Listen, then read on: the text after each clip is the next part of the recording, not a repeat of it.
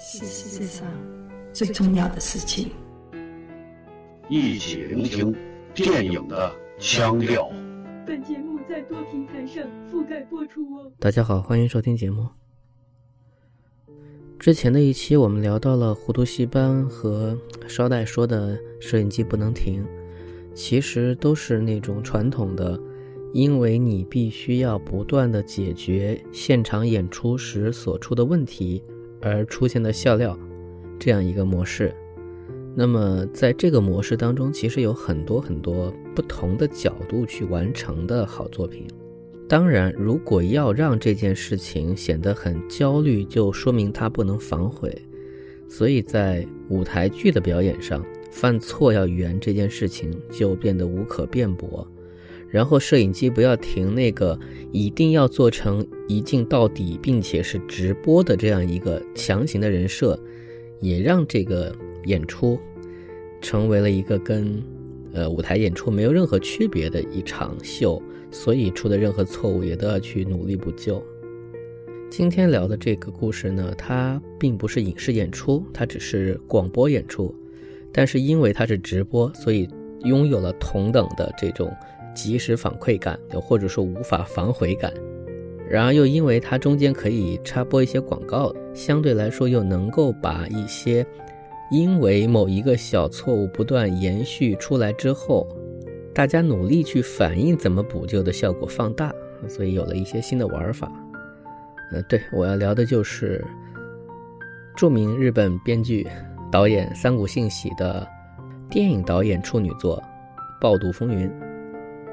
呃，《爆肚风云》这个名字你一听就知道是港译了。北京人可能第一时间反应到的是一个食品，就加上儿化音之后，它是指的。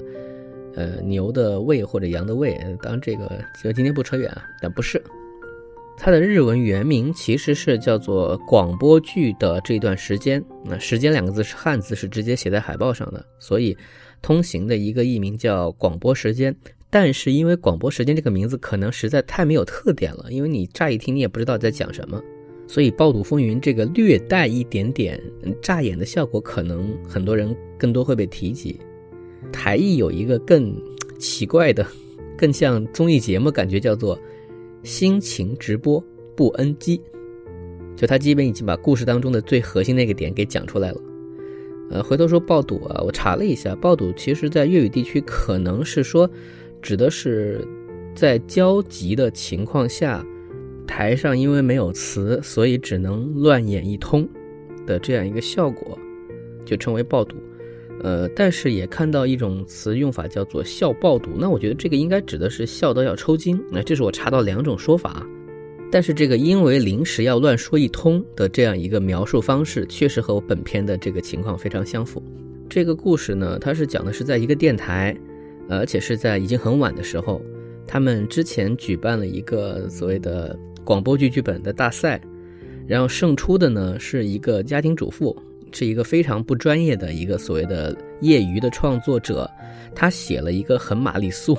非常傻白甜的一个纯爱剧，讲的是说一个海边的一个普通的家庭主妇和一个渔民的爱情故事。总之，这个剧本入选之后呢，电台决定在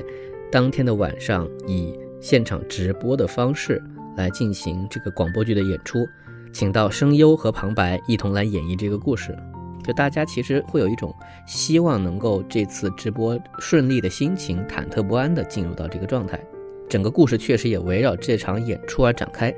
所以关于这个电台的台前幕后所有相关的人员都是我们故事当中的角色，所以它是一个其实还挺群像戏的调度。虽然主次还挺清楚，就最关键的角色其实来自于或者观众比较能够代入的是女主角铃木金香所扮演的家庭主妇编剧。和由西村雅彦扮演的这个节目统筹，其实我们理解就跟电影的制片人差不多。他一方面是事务上所有的事情要去搞定，一方面确实也真的很希望这个节目有好的效果。在片中其实给过他一个机会，让他非常不自觉的在餐厅吧跟他的助理其实说过这句话：说，哎呀，广播剧真是太好了，表现出他对于这个工作的热爱。但是在具体权衡各种事情的过程当中，他又经常特别的怎么说，容易妥协。比如这个故事其实主要就两个角色，一男一女，两个爱情的双方，但是因为他请到的是曾经的大牌的演员，这个演员呢自己心里有点不顺，他已经过气了嘛，所以在参与这个工作的时候呢，他很任性的在现场直播，把自己的名字从一个非常日本的名字，嗯，好像是叫绿子吧，改成了叫玛丽简，因为他这样一说。男主角也认为自己的名字过于土气，他不愿意把自己的这个人设做成是一个普通渔夫，所以他说自己叫，呃，唐纳德·麦克·唐纳德，其实就是麦当劳那个词了。这是一个非常无聊的名字，呃，但因为这样一个名字改动呢，他的人设也就发生了相应的变化，他不再是一个普通的渔夫，他变成了一个美国空军飞行员。呃，既然他们两个人已经变成了两个外国人。就是日本人对于美国的一种挺奇怪的刻板印象的想象，所以他们呢发生的那个故事呢，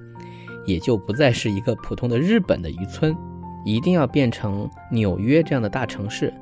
可是变到纽约之后，故事里面本来要出现的所谓机关枪的音效，导致音效师跑出来很执拗地说，机关枪声音只属于芝加哥，纽约是不可能有这样的音效的。于是他们就必须要把这故事又拧到是芝加哥。可是到了芝加哥之后，又发现芝加哥是没有海的。他们相遇的那个地方已经明说了，这个地方是海边相遇。这都是在直播的情况下说出来的，所以故事就在那七扭八拐。为了表现这个故事或这个广播剧是有人在听的，所以特定的安排了一个卡车司机的角色，就是他开着车一边听一边在吐槽，觉得莫名其妙。所以我们一边能看到这个西村雅彦。如何焦头烂额的在不停的在摆平各位大哥大姐，跟这边道歉，跟那边许诺，跟这边说好话，跟那边小心翼翼的说，然后又时不时可能要摆出一点威严，就极其之累。另外一方面呢，我们也能感受到这个主妇，这个女作者看到自己本来满怀怎么说她的热爱，在她的平凡的生活当中写出了这么一个满足自己的对爱情向往的。非常俗套，在我们看来可能一钱不值的这样一个故事，那毕竟是承载着他的梦想的东西，就被这些人很肆意的随便改来改去，他还要拜托，在旁边等于是现场飞纸，把他原本投射了自己感情的这个世界弄得千疮百孔，这让他越来越崩溃。就在这样的一个过程当中，嗯，你会觉得这个戏已经毫无价值了，因为本来那个底子。可能说也不好嘛，但不知道怎么的，不管是旁白老师，不管是那个唐泽寿明所演的音响师，包括后期他们为了让这个故事能够 有更多的高潮戏的部分，居然所有人又慢慢重新的燃起了对这件事情的一个认同感。不管有没有人听，因为他们是广播剧嘛，其实是没有观众的，他们谁也不知道现在到底有多少人在听。但在这样的一个午夜。所有人又慢慢的形成了一个凝聚力的心理效果，就前面再烂，我们要把这个故事给圆回来。所以整个片子看完之后呢，首先它是很好笑，它确实会让你感觉到，呃，就像我上一期说的，很多很多影视作品，你以为是很巧妙的东西，甚至很可能感觉是设定出来的，其实很可能是被逼出来的。这有很多八卦，我想到再说。而另外一方面，你也确实会因为这些小人物吧，我我就不说他们到底是明星还是工作人员，他们在自己的岗位上有着自己的倦怠和坚持，慢慢的把一件事情做好的那种热血感，每一个人都在自己的位子上去坚持一些东西，这些坚持可能真的是没有人 care，但你在意一个作者或者一个参与这个作品的人。然后导演把这种在意，用非常非常还是我喜欢的那种，很日本人的方式表达出来的时候，所以你一边会笑，一边会觉得这些人在干嘛，而一边慢慢的又不自觉的会被三谷信息对于这个行业的一些真诚所打动。当然，从头到尾他都在吐槽，这是肯定的，因为他之前就是在这样的环境工作的啊。如果还不是对他很熟的人呢，我只用说一个作品就足以让他。载入史册，就是他之前在电视台所做的《古田任三郎》这个推理剧集系列。呃，其实我想说的是，在日本电影这些年呢，你回头看，你当然在国际上获得很多殊荣，包括在世界上造成影响力的这样一个力度上，它可能不能没有岩井俊二，不能没有北野武，不能没有现在的石之愈合。但是从看电影的人来说，我觉得如果没有三谷幸喜，会无趣很多。《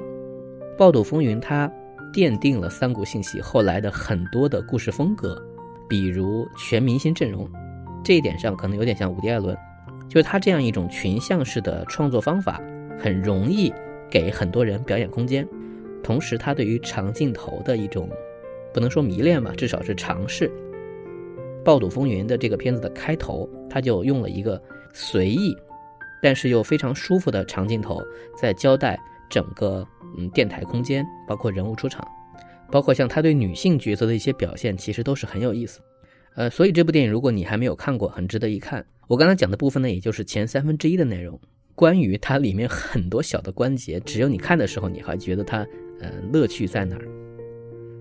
接下来很可能会连续几期，我都聊一下桑谷这个人和他的一些作品。没办法，因为他的作品舞台感太强了。本期节目到此结束，我们下期再见。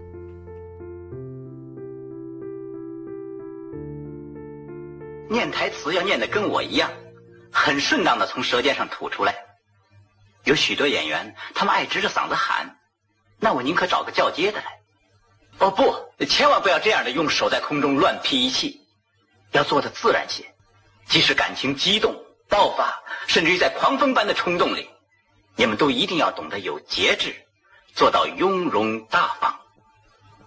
哦，我最讨厌有些个人戴着假头发在台上乱叫乱嚷，龇牙咧嘴的做戏，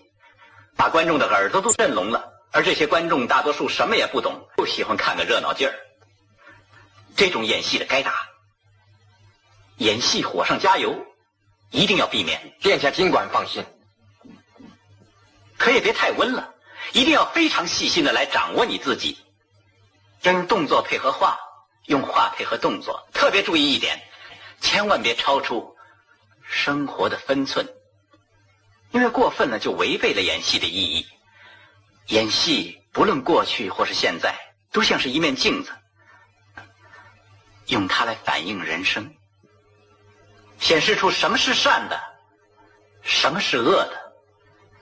显示出时代和社会的形象和印记。演的太过火了，虽然能叫外行人发笑，可只能叫明眼人痛心。这种行家的看法，你们一定要比满座看得更重。哦，我看到过一些演员演戏，也听到过别人捧过他们。说句不好听的话，他们说话简直不像人在说话，他们走路也不像人在走路，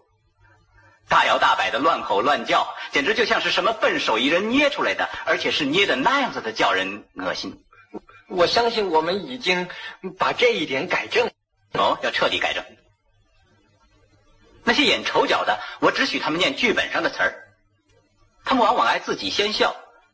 逗得少数没有头脑的观众也哄笑一番，全不管那时候戏里正好有紧要的问题要大家注意，这太可恶了。同时也说明这些傻瓜他可比的用意。